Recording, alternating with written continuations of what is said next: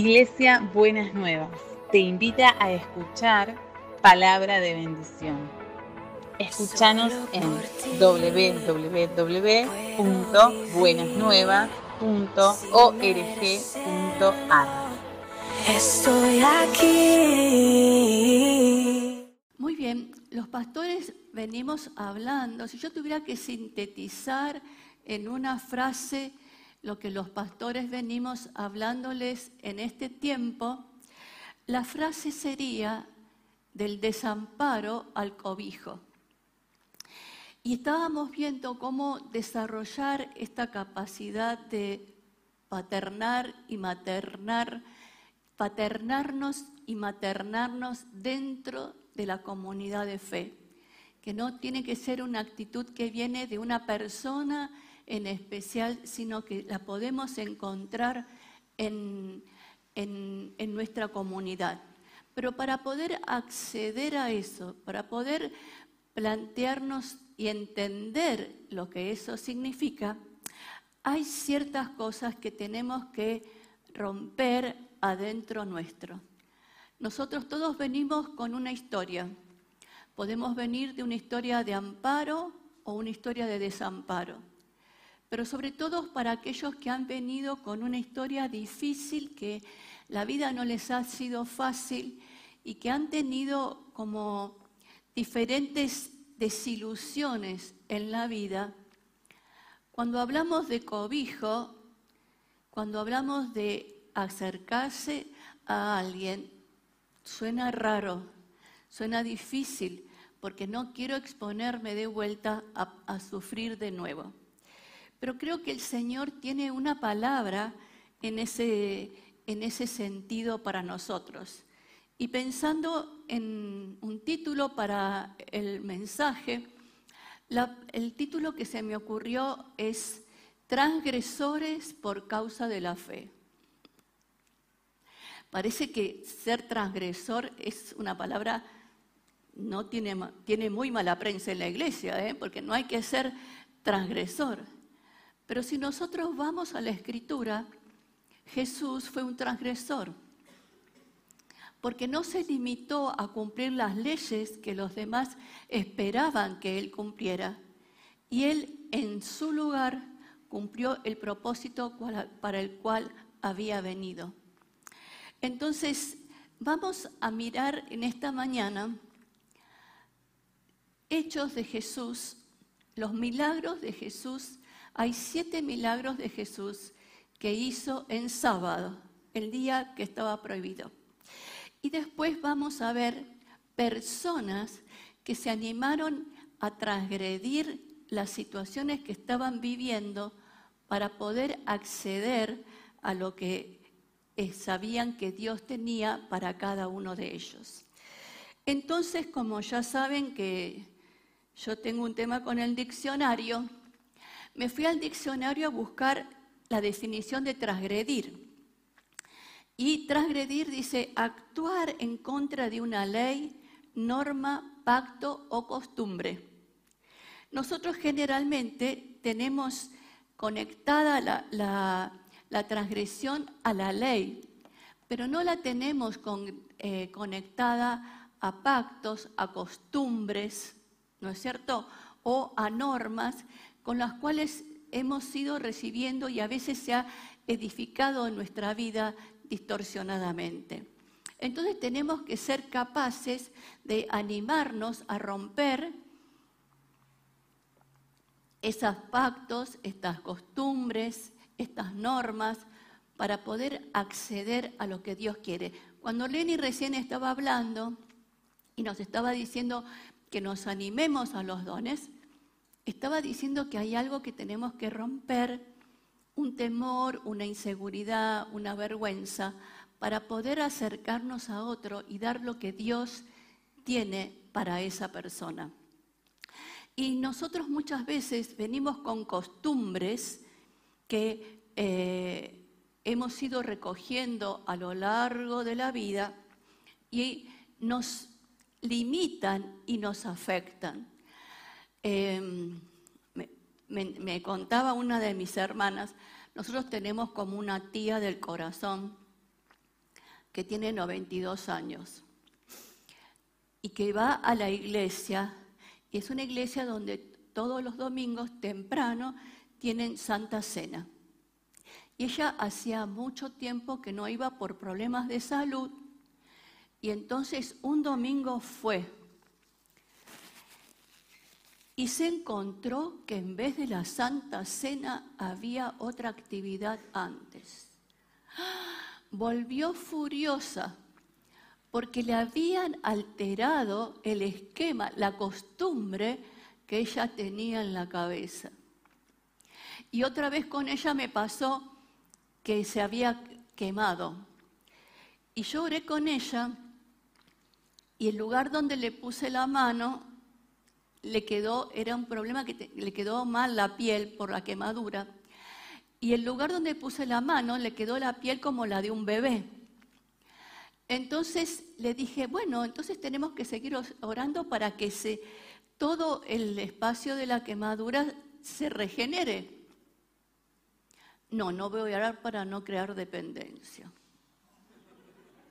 Bueno, es tu tema, pero no es el tema de Dios.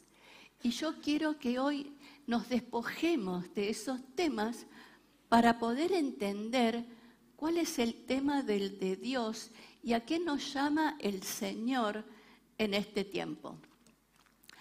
Decía antes que hay siete milagros que Dios hizo en sábado.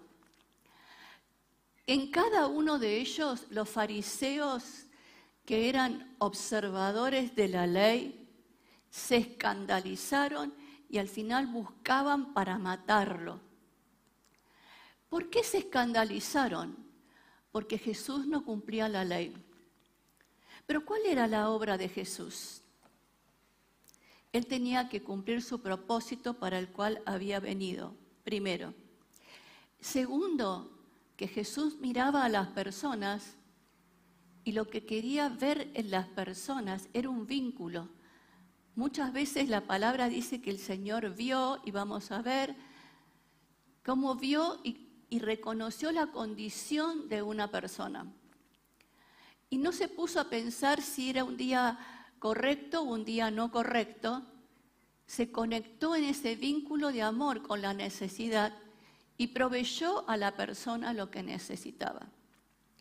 Nosotros también tenemos nuestros legalismos, más o menos los tenemos. Y muchas veces tenemos que poder despojarnos de esos legalismos para poder acceder a lo que Dios tiene para nosotros. Entonces, de los siete milagros que Jesús hizo en sábado, me voy, los voy a nombrar a todos, pero me voy a detener solamente en algunos. Primero, eh, liberó a una persona que tenía demonios. Después sanó a la suegra de Pedro. El tercer milagro era la sanidad del paralítico.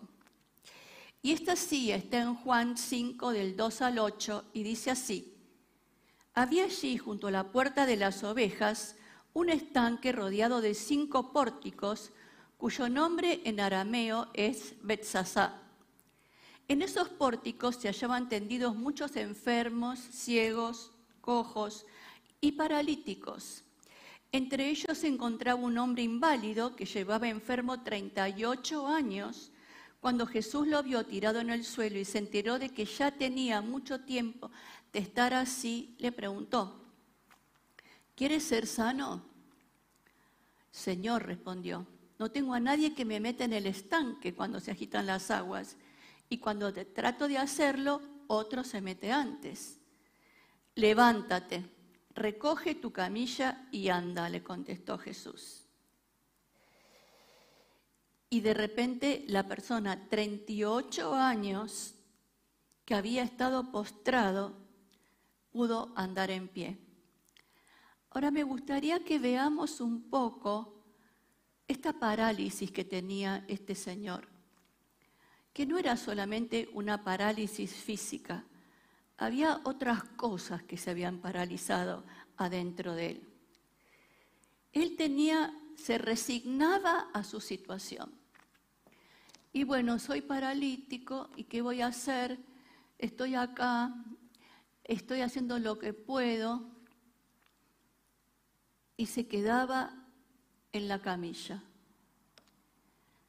Una cosa es resignarse y otra cosa es aceptar la situación. Hay tiempos en los cuales nosotros pasamos por diferentes pruebas, que muchas veces esas pruebas se llaman desierto. Pero el desierto, la voluntad de Dios no es que el desierto dure toda la vida.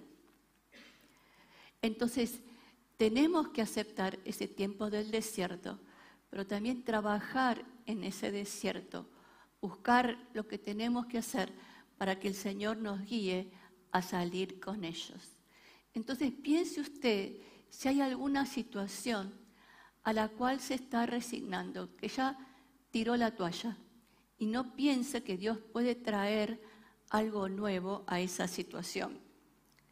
Lo segundo es que este hombre no tenía esperanza, porque cuando Jesús le preguntó, le dijo, bueno, pero siempre hay otro que se adelanta. Entonces siempre se postergaba, siempre está bien, él no podía caminar, pero podría haber pedido a las personas que estaban en ese lugar que lo acercaran, que lo pusieran en el agua, ¿no es cierto? Podría haber generado alguna cosa para que eso ocurriera. Pero no, se quedó allá pensando que la cosa no era para él. Y entonces, en ese punto, se conformó el mirar que los milagros eran para otros y no para él. Estaba en un lugar que sucedían milagros, pero no podía creer que Dios tenía un milagro para su vida. Y Dios tenía un milagro para su vida. Por eso apareció Jesús. ¿Cuántas veces nosotros pensamos desde los dones hasta muchas otras cosas que es para otros y no es para nosotros? Eso en realidad no es bíblico. Dios no hace acepción de personas. Es verdad que muchas veces me han preguntado por qué Dios no sana y la decisión de Dios de sanar o no sanar es un milagro, es un misterio, igual que la vida y la muerte. No, nosotros no tenemos una respuesta para cada, para cada eh, oración de sanidad que no es contestada. Muchas veces como tenemos que poner todo en un cuadrito, pensamos, bueno, algún pecado debe tener.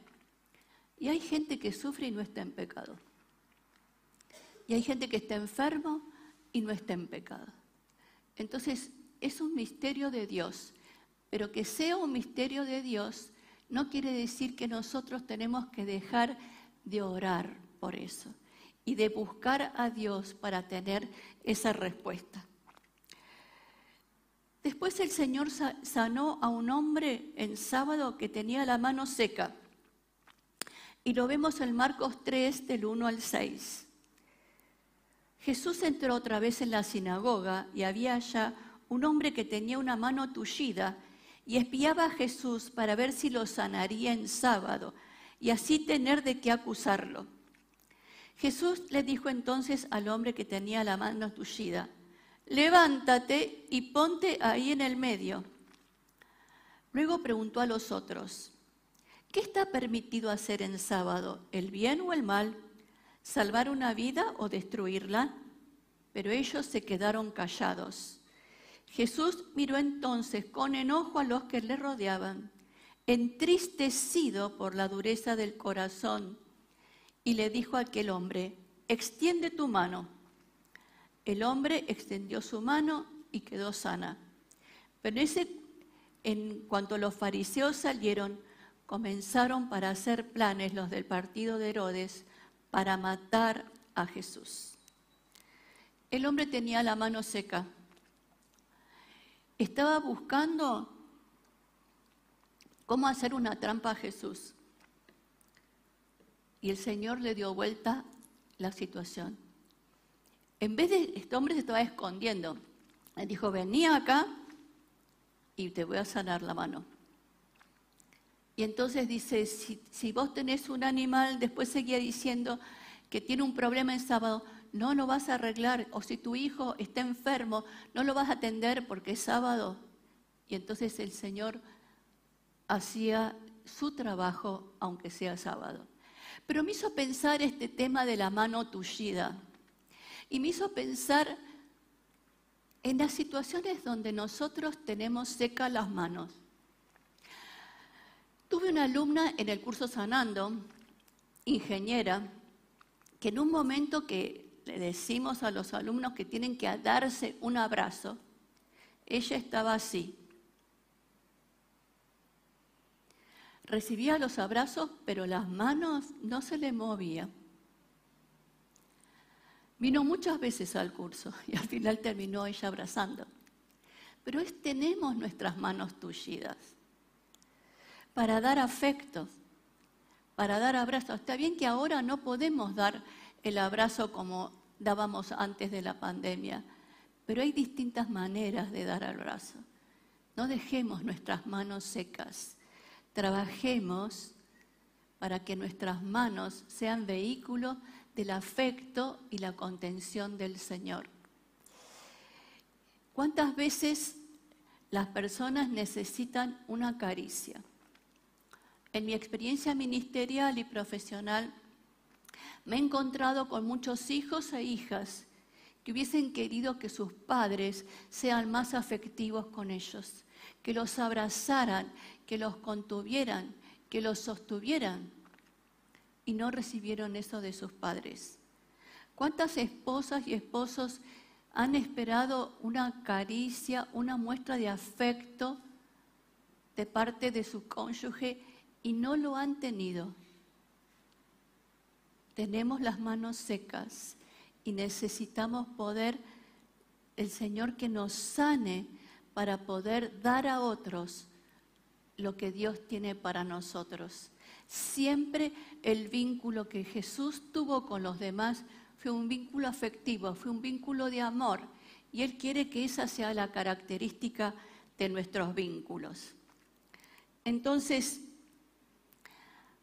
el quinto milagro, cuando Jesús sanó a la mujer encorvada, dice Lucas 13, del 10 al 13, enseñaba Jesús en la sinagoga en el día de reposo y había allí una mujer que desde hacía 18 años tenía un espíritu de enfermedad y andaba escorvada.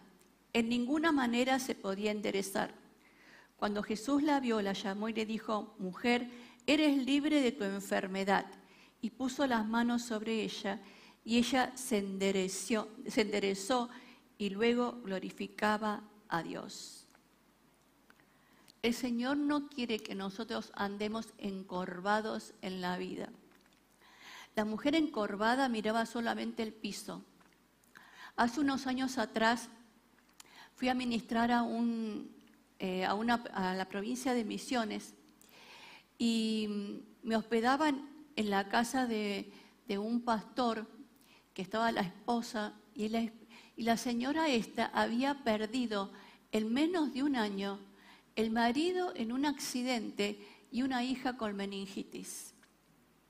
Y la mujer estaba abatida por toda esa situación. Y estuve hablando con ella, le estuve ministrando, pasó el tiempo y volví a ese lugar. Y estábamos haciendo una dramatización y, y en la dramatización estaba la mujer encorvada. Y la mujer me dice, Elba, yo me di cuenta que la vez pasada cuando vos viniste yo estaba encorvada. Entonces, ¿cuántas cosas en la vida nos encorvan? ¿Cuántas cosas nos doblan y no podemos ver el cielo, no podemos ver lo que Dios tiene? Estamos como el paralítico, tirados en la cama, en la camilla, sin poder hacer ninguna cosa. Lo interesante de estos milagros es que el, que se acercó fue Jesús al ver la condición de las personas. Pero el Señor quiere acercarse hoy a usted. El Señor quiere acercarse para, para ver qué es lo que usted, para decirle qué es lo que usted está necesitando y abrir ese espacio para la sanidad o para la liberación o para lo que sea. Otro milagro que Jesús hizo eh, en sábado era cuando sanó al hombre que tenía hidropesía, un hombre que se le hinchaban todo y no podía, no podía, era muy difícil para ese hombre vivir. Pero en el séptimo milagro que me quiero eh, referir es cuando Jesús sanó a un ciego de nacimiento. Está en Juan 9 y dice así, mientras caminaba Jesús, vio un hombre que era ciego de nacimiento. Rabí, ¿por qué nació ciego este hombre? le preguntaron sus discípulos. ¿Fue por sus propios pecados o por lo de sus padres? No fue por sus pecados, ni tampoco por lo de sus padres, contestó Jesús. Nació ciego para que todos vieran el poder de Dios en él. Debemos llevar a cabo cuanto antes las tareas que nos encargó el que nos envió. Pronto viene la noche, pero nadie puede trabajar.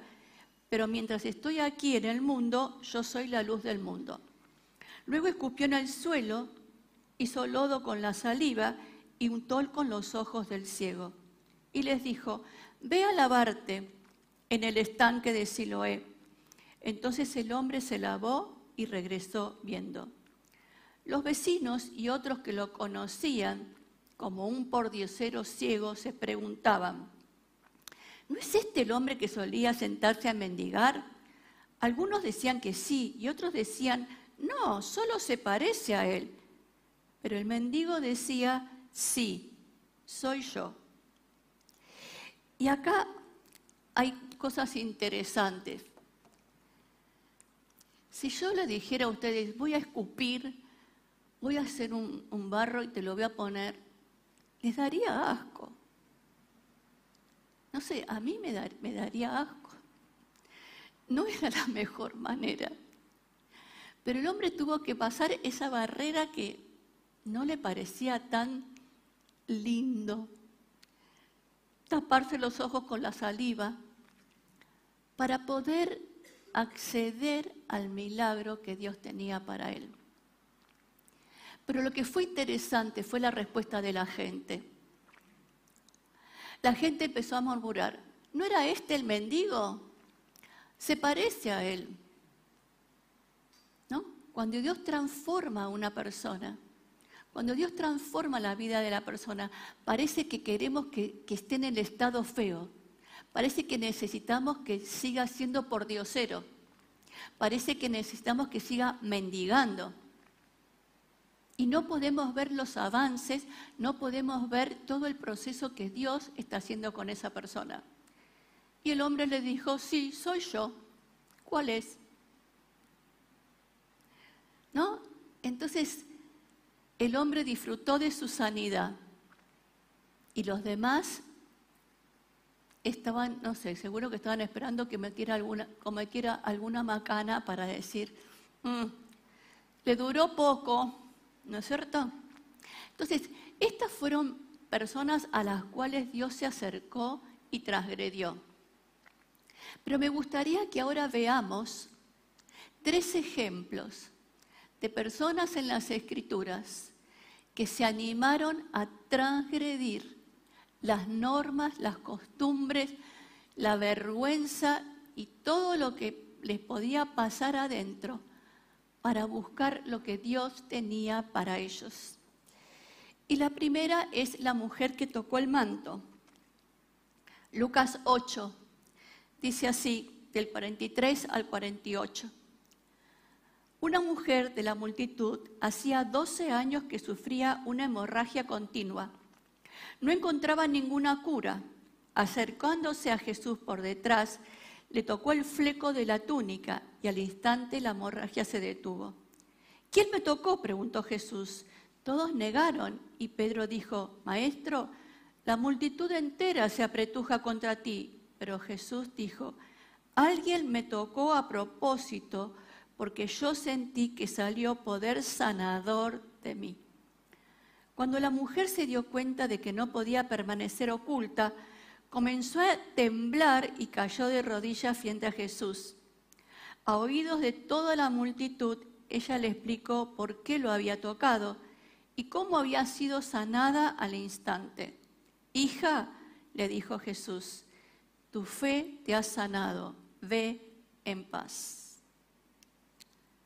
Doce años no es solamente con una hemorragia de sangre. Las mujeres sabemos muy bien qué es eso. Cuando tenemos estas menstruaciones tan eh, fluidas y tenemos que andar, y es una incomodidad y es, eh, es, no es grato, ¿no? Pero por las leyes de esa, de esa región, por las leyes de los judíos, todo lo que la mujer tocaba era impuro.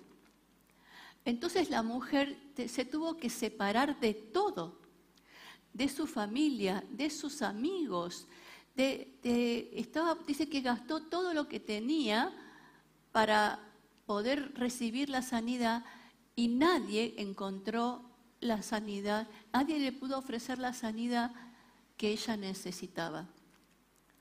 Pero ella sabía que había alguien que podía tener lo que ella necesitaba.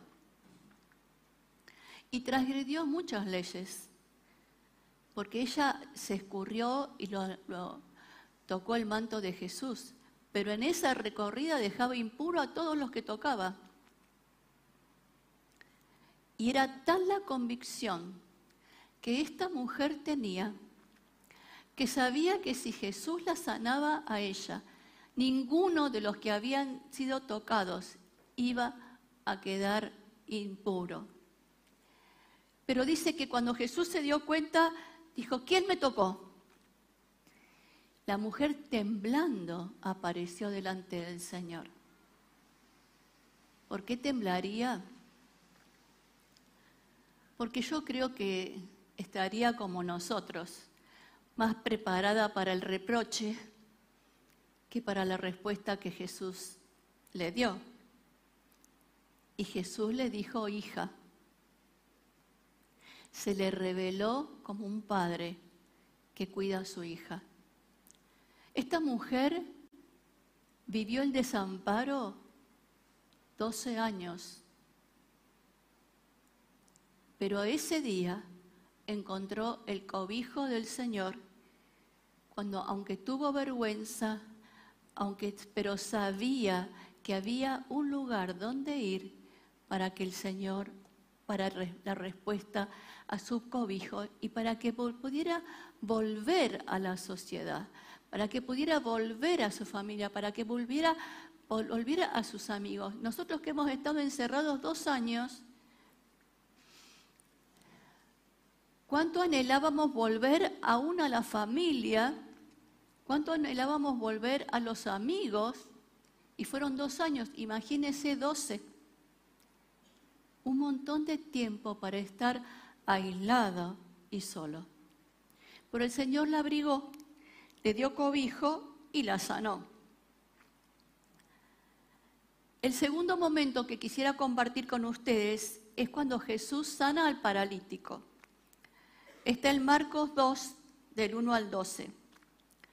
Cuando Jesús regresó a Capernaum varios días después, enseguida corrió la voz que había vuelto a casa. Pronto la casa donde se hospedaba estaba tan llena de visitas que no había lugar ni siquiera frente a la puerta. Mientras él le predicaba la palabra de Dios, llegaron cuatro hombres cargando a un paralítico en una camilla.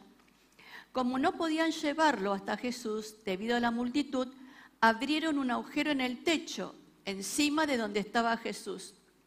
Luego bajaron al hombre en la camilla justo delante de Jesús. Al ver la fe de ellos, Jesús le dijo al paralítico, Hijo mío, tus pecados te son perdonados. Algunos de los maestros de la ley religiosa que estaban allí sentados pensan, ¿qué es lo que dice? Es una blasfemia, solo Dios puede perdonar pecados. En ese mismo instante, Jesús supo lo que pensaban, así que le preguntó, ¿por qué cuestionas eso en su corazón? ¿Qué es más fácil decirle al paralítico, tus pecados son perdonados o ponte en pie tu, tu comilla y camina? Así que le demostraré que el Hijo del Hombre tiene autoridad en la tierra para perdonar pecados. Entonces Jesús miró al paralítico y le dijo, ponte en pie, toma tu camilla y vete a tu casa. El hombre se levantó de un salto, tomó la camilla y caminando entre los espectadores que habían quedado atónitos, todos asombrados, alababan a Dios diciendo, jamás hemos visto algo así. Esta es la fe y la transgresión de los amigos. Todos necesitamos amigos que tengan una medida de fe un poco más grande que la que nosotros tenemos para que se puedan animar a romper el techo. Yo pensaba mientras preparaba el sermón, el hombre venía, no sé, con unas cuerdas, lo habrían atado. ¿Qué pasaba si se soltaba la cuerda y caía peor en el piso y quedaba peor que lo anterior? ¿No? Pero los cinco tuvieron que animarse a esa osadía. También necesitamos para sentirnos cobijados, para sentirnos abrigados, necesitamos amigos y amigas que tengan una fe más grande que la que nosotros tenemos y que como de la misma manera que de alguna manera los amigos del paralítico intercedieron por él, que intercedamos delante de la presencia del Señor para que nuestro amigo, que nuestra amiga reciba la porción de abrigo, de cobijo, de sanidad, de restauración, de fortaleza que el amigo o la amiga necesita. Pero una cosa dijo, eh, vio el Señor y les dijo a los fariseos, ¿por qué cuestionan en su corazón? Y nosotros muchas veces cuestionamos. Cuestionamos la obra de Dios. ¡Ah! a ese que nunca viene a la iglesia, mirá, lo que le mira el testimonio que viene a dar. Y yo, que soy fiel, que diezmo, que soy ordenada, ¿cuánto hace que estoy esperando una respuesta? ¿Cuántas veces cuestionamos en nuestro corazón? Y cuando tenemos un corazón que cuestiona, es un corazón que no se abre a la fe. Porque el Señor vio que los que le rodeaban a este hombre le estaban cuestionando cómo hacía la cosa. Me acuerdo que, que un día, cuando Germán y eh, Daniela estaban por comprarse su departamento, había un problema muy serio. Yo creo que lo contesto otra vez, pero no importa, el público se renueva. Eh, y lo llamaron el viernes del banco y le dijeron que todo lo que habían presentado no servía para el, crédito que ellos necesitaban. Entonces me la encuentro a Daniela el domingo, le pregunto y me cuenta todo esto preocupada. Dije, mira Daniela, vamos a orar porque lo que Dios tiene para vos, lo tiene. Así que era en el pasillo ahí una cosa de lo más informal que se le puede ocurrir. Oramos para poner toda la situación en las manos del Señor y que el Señor tuviera la respuesta final. Bueno, ¿qué pasó? Al día siguiente la llaman del banco y le dicen que revisaron los papeles y estaban ordenados para el crédito. Y les dieron el crédito. Entonces a mí se me ocurrió hacer algo. Hice con, con papel troquelado, le hice una casita, se la metí en un frasco y le puse un cartelito. Dios cumple sus promesas, no importa en el frasco que venga. Y Dios cumple sus promesas, no importa en el frasco que venga. Porque nosotros a veces pensamos de una manera, pero Dios las cumple de otra forma. Y la tercera mujer que se atrevió, una mujer que me encanta, que yo creo que hace poco también prediqué de ella, pero que el día que yo vaya al cielo me va a encantar encontrarme con ella. Y es la mujer sirofenicia, la mujer que era una mujer gentil, que no era juría. Y está en Marcos 7 del 24 al 30. Luego Jesús salió de Galilea y se dirigió al norte, a la región de Tiro. No quería que nadie supiera en qué casa se hospedaba, pero no pudo ocultarlo. Enseguida una mujer que había oído de él se acercó y cayó a sus pies. Su hijita estaba poseída por un espíritu maligno y ella le explicó que expulsara al demonio de su hija. Como la mujer era gentil, nacida en la región de Fenicia, que está en Siria, Jesús le dijo, primero debo alimentar a los hijos, a mi propia familia, los judíos. No está bien tomar la comida de los hijos y arrojársela a los perros, a los gentiles los llamaban perros. Buena respuesta, le dijo Jesús. Ahora vete a tu casa.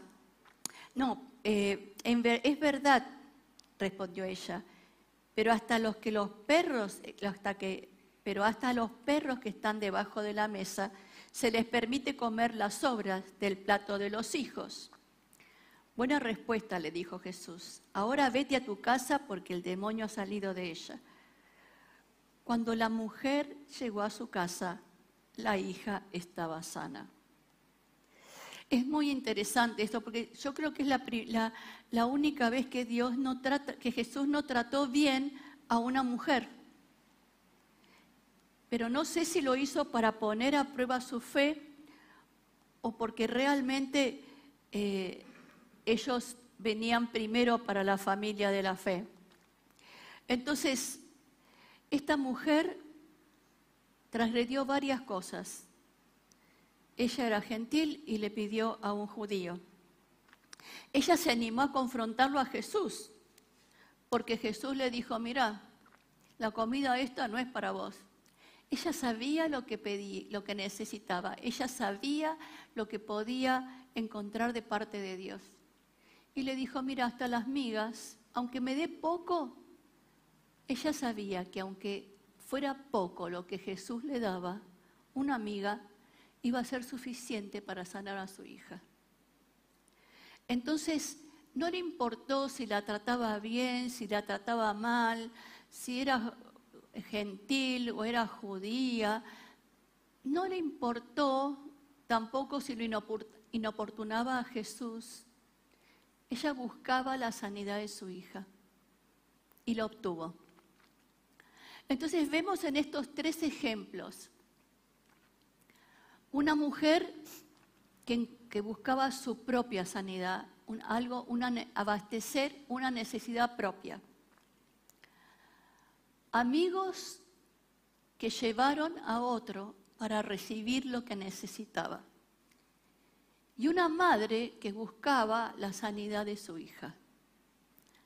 En las tres circunstancias, los amigos se animaron a transgredir las normas a causa de la fe. Y yo creo que el Señor en este tiempo nos llama a ser un transgresores a causa de la fe. ¿Cuáles son los prejuicios? ¿Cuáles son los temores?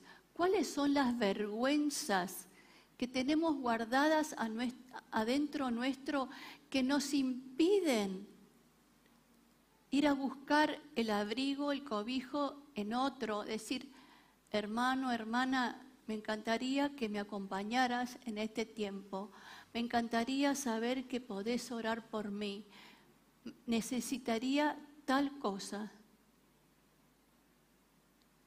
Y para eso está la comunidad. Para eso estamos acá.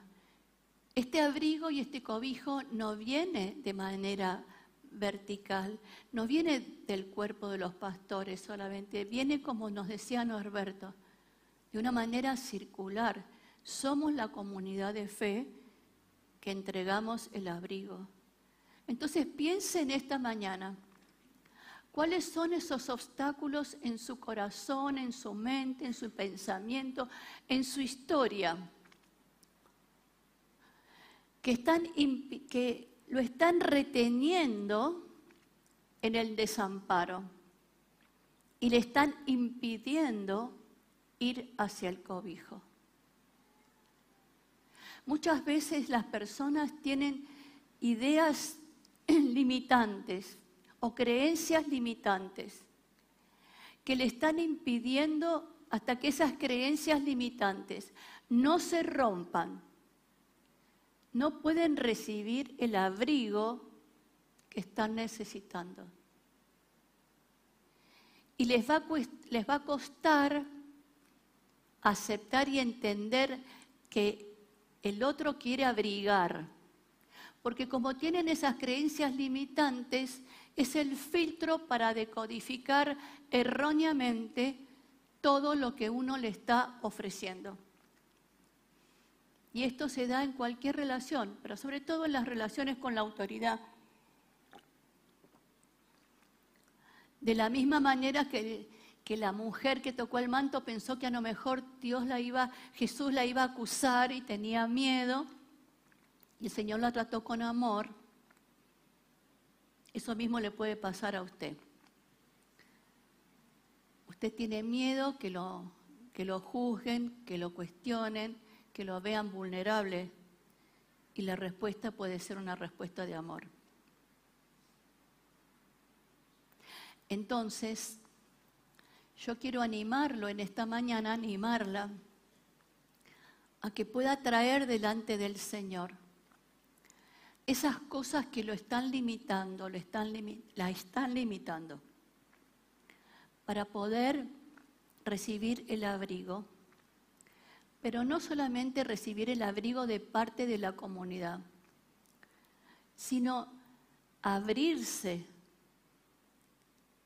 a poder pensar que sus dones pueden edificar el cuerpo de Cristo. Abrirse a ser capaz de esas cosas que Dios pone en su corazón, porque cuando el Señor nos pone un don, no es que separa el cielo, que hay rayos y centellas. Muchas veces es de manera muy sencilla. Me pone en la cabeza el nombre de una persona, me pone un pensamiento, me, me lleva a decir, orá por ese. Y entonces, no, Señor, ¿cómo le voy a decir que voy a orar? Si me dice que no,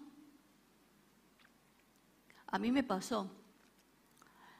Estaba en Inglaterra y estaba sentada al lado de un señor, inglés, obvio, que tenía un don hermoso para ministrar alabanza, pero ese día no estaba ministrando la alabanza.